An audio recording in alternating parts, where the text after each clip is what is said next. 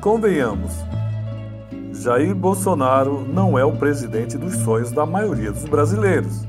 Foi eleito em resposta aos caminhos que a sociedade estava tomando. Um sinal da maioria silenciosa, por isso, uma guinada tão à direita.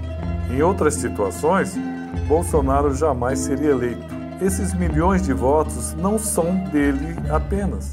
Assim como os milhões de votos recebidos por Haddad não lhes pertencem vi muitos antipetistas votando no candidato do Lula, por não aceitar as ideias bolsonaristas.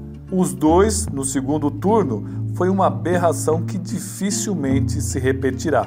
Todos sabemos que com calma e com jeito se convence o sujeito. Mas uma coisa que aprendi em comunicação é que a propaganda não é tudo e não faz milagres. A última palavra é de quem ouve a mensagem. Por isso, não pense que o povo seja totalmente ignorante em relação à realidade em que vive e as escolhas que faz. Ele escolhe independentemente do que achemos o que será melhor para ele. Às vezes, ele opta pelo sonho, pela esperança, mesmo que arrisque tudo para tentar algo novo, mesmo que ele troque o que você acha certo pelo que você ache duvidoso. Ele tem o direito de tentar mesmo que isso pareça ser contrário ao nosso bom senso.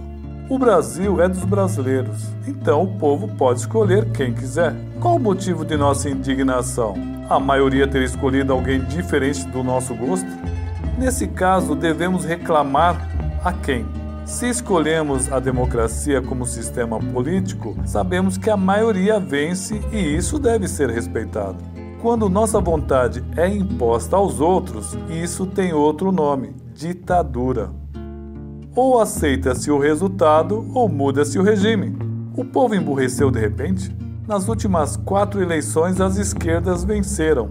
Agora a direita venceu. Antes o povo era sábio e agora não? Democracia é isso: um vence, o outro perde e o enterro segue. Vamos abaixar a guarda e continuar a luta, pois ela deve ser constante mas sem utilizar o medo como ferramenta de marketing para impor os nossos ideais.